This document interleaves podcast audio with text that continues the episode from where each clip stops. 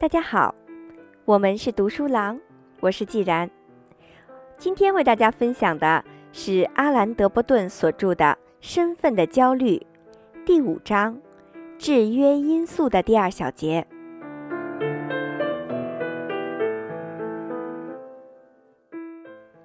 如果失败的想法使我们痛苦，那是因为成功。是唯一可以使这个世界给予我们其友好的可靠因素。家庭纽带、朋友之情或两情相悦，可能有时候会使物质方面的动力变得无关紧要。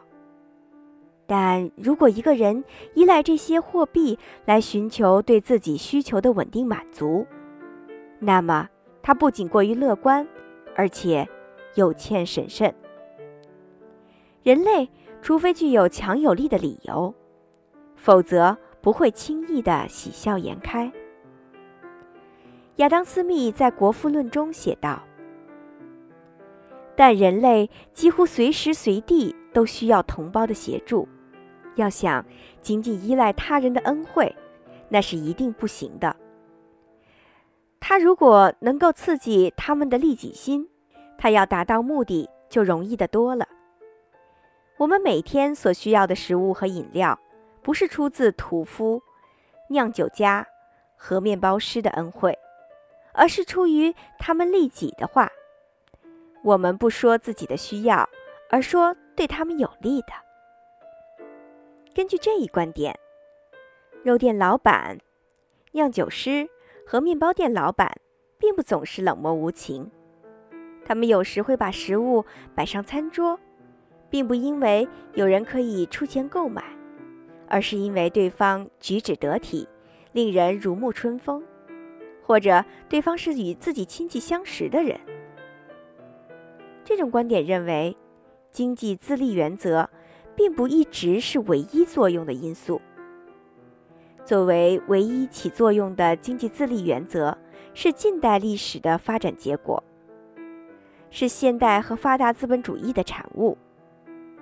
这种观点继续说，封建时代里，经济自立原则与非经济的关怀达成一种平衡。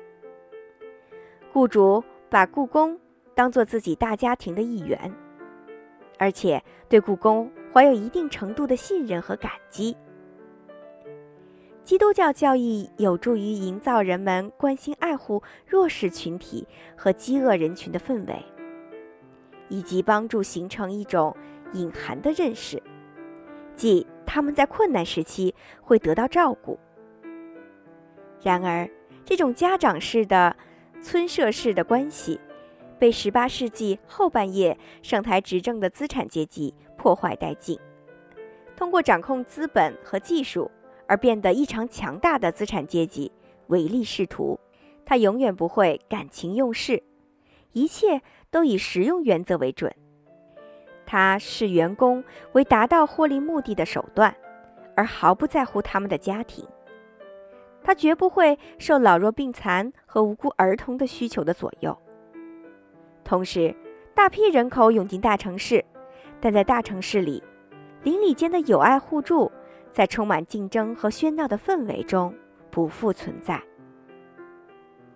在弱势群体的不幸上。雪上加霜的是，基督教已经失去了对那些掌控权力杠杆的人的控制力，他们对穷人的尊重和对社区的感情随之消失得无影无踪。卡尔·马克思是持这一观点最有力的代表人物。在《共产党宣言》中，他用极度形象和极度夸张的预示灾难的语言。描绘了经济利益至上的情景。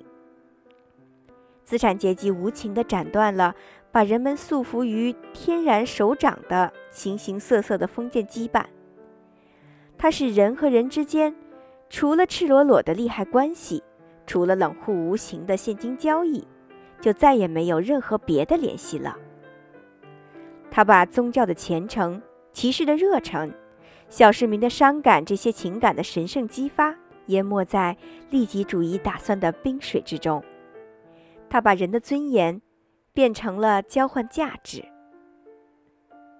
伊曼纽尔·康德在他的《道德形而上学原理》中认为，对他人的道德行为应该尊重他人自身，而不是为了赢得利益或博取名声，把他人当作手段。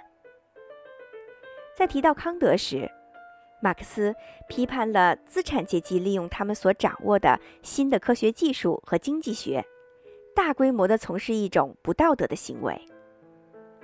经济学把工人只当作劳动的动物，当作仅仅有最必要的肉体需要的牲畜。马克思认为，付给工人的工钱就像是为了保持车轮运转而加的润滑油。工作的真正目的。再也不是工人了，而是金钱。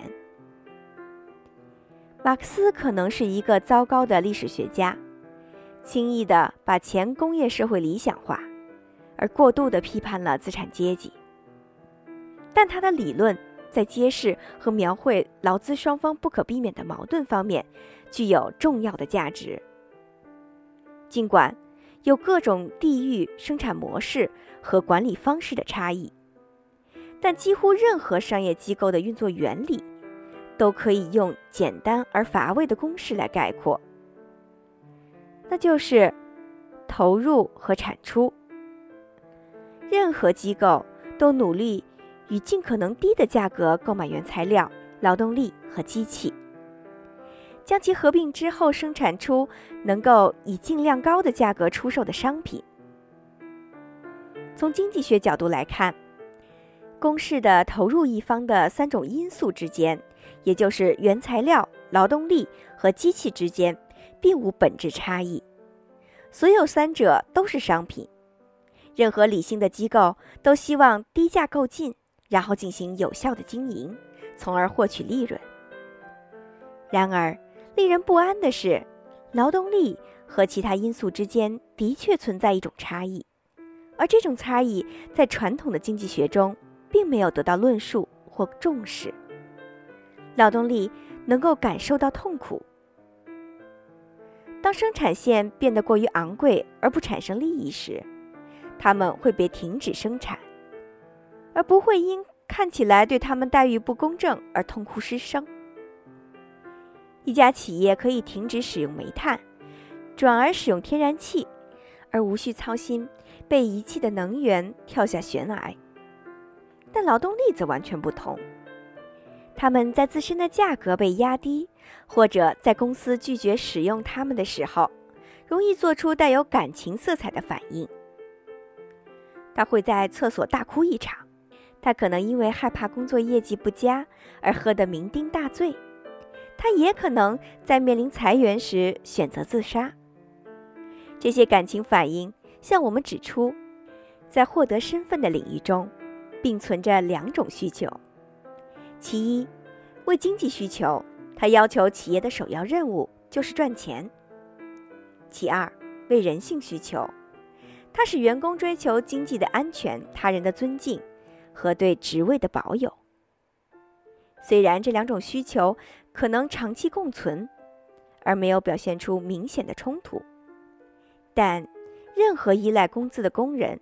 都无法在其生活中摆脱持久的焦虑，因为他们明白，只要这两者遇到冲突，需要从中选择时，根据商业运行的逻辑本身，胜出的一方永远都是经济需求。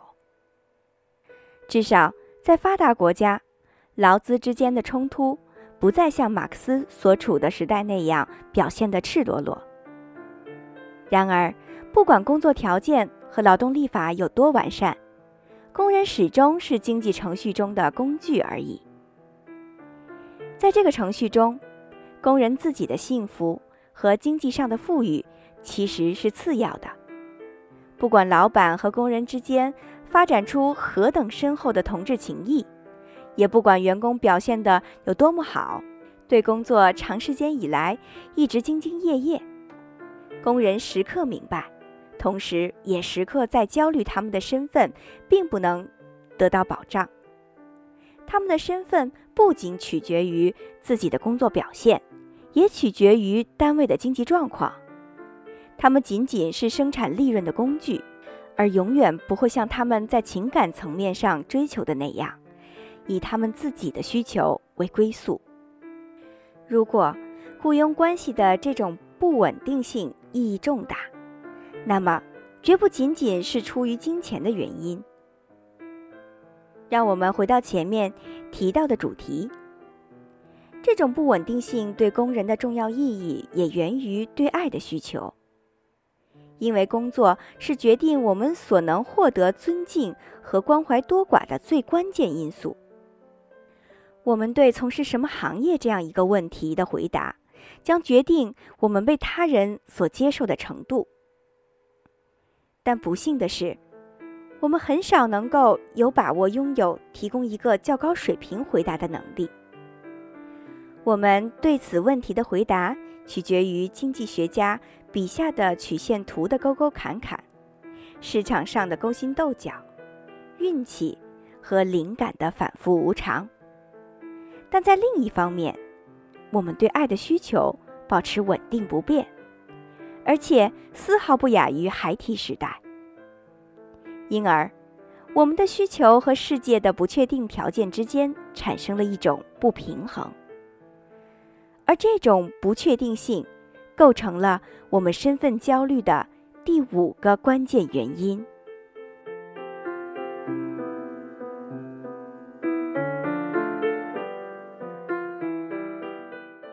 今天为大家分享到这里，感谢您收听阿兰·德波顿所著的《身份的焦虑》。